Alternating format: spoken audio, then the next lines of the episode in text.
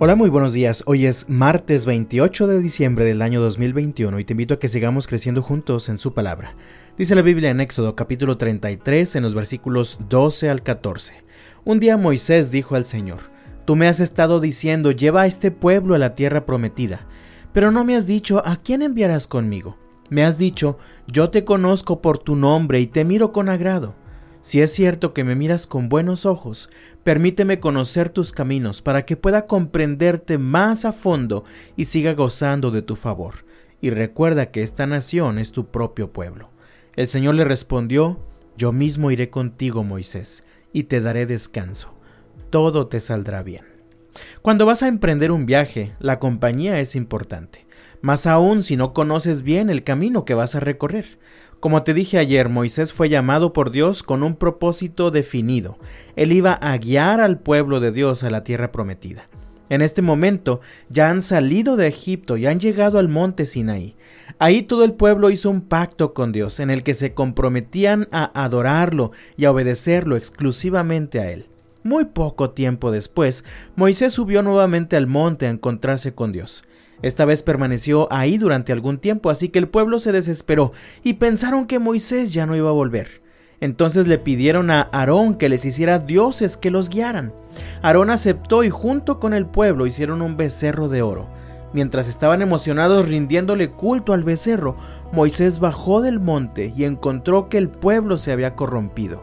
Esto tuvo consecuencias muy duras. El Señor quiso destruir a todo el pueblo, pero Moisés intercedió y el Señor les dio una nueva oportunidad.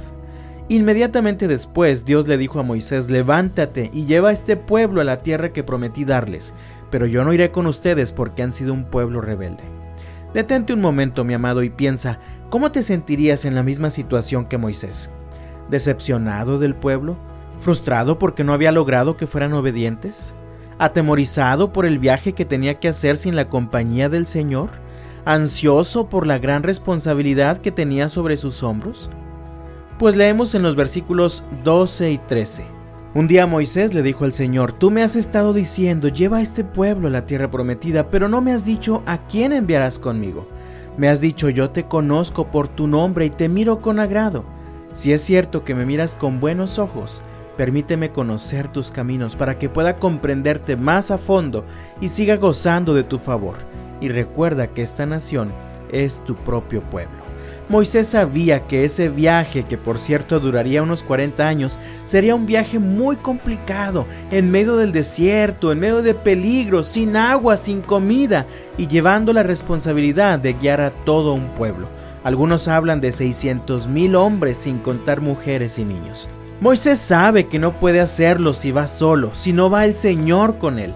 Así que un buen día abre su corazón delante del Señor y clama por misericordia y le dice, por favor, si es cierto que me miras con buenos ojos, permíteme conocer tus caminos para que pueda comprenderte más a fondo y siga gozando de tu favor. Creo que en otras palabras Moisés está tratando de decir, por favor Señor, no me hagas esto, no me dejes ir solo. Sé que el pueblo fue desobediente, muy pronto fueron rebeldes al pacto que habían hecho contigo, pero por favor ayúdame, ten misericordia de mí, hazlo por mí. Si es cierto que me miras con buenos ojos, déjame conocer tus caminos porque no conozco el camino por el que yo debo ir. Mientras nos acercamos al fin de año y al comienzo del año 2022, en medio de todas las circunstancias globales y particulares que nos rodean, no sería extraño que nos sintamos igual que Moisés, con incertidumbre, desánimo, temor a lo desconocido, ansiosos por las responsabilidades que tendremos sobre nuestros hombros. Así que mi amado, roguemos al Señor su compañía en el viaje que estamos por emprender. Dile, Señor, estamos por iniciar un nuevo año, pero no conozco el camino que voy a seguir, no sé qué peligros voy a encontrar en él, no sé con qué obstáculos tendré que lidiar, así que por favor, Señor, ven conmigo. Dios le respondió a Moisés en el versículo 14, Yo mismo iré contigo, Moisés, y te daré descanso. Todo te saldrá bien.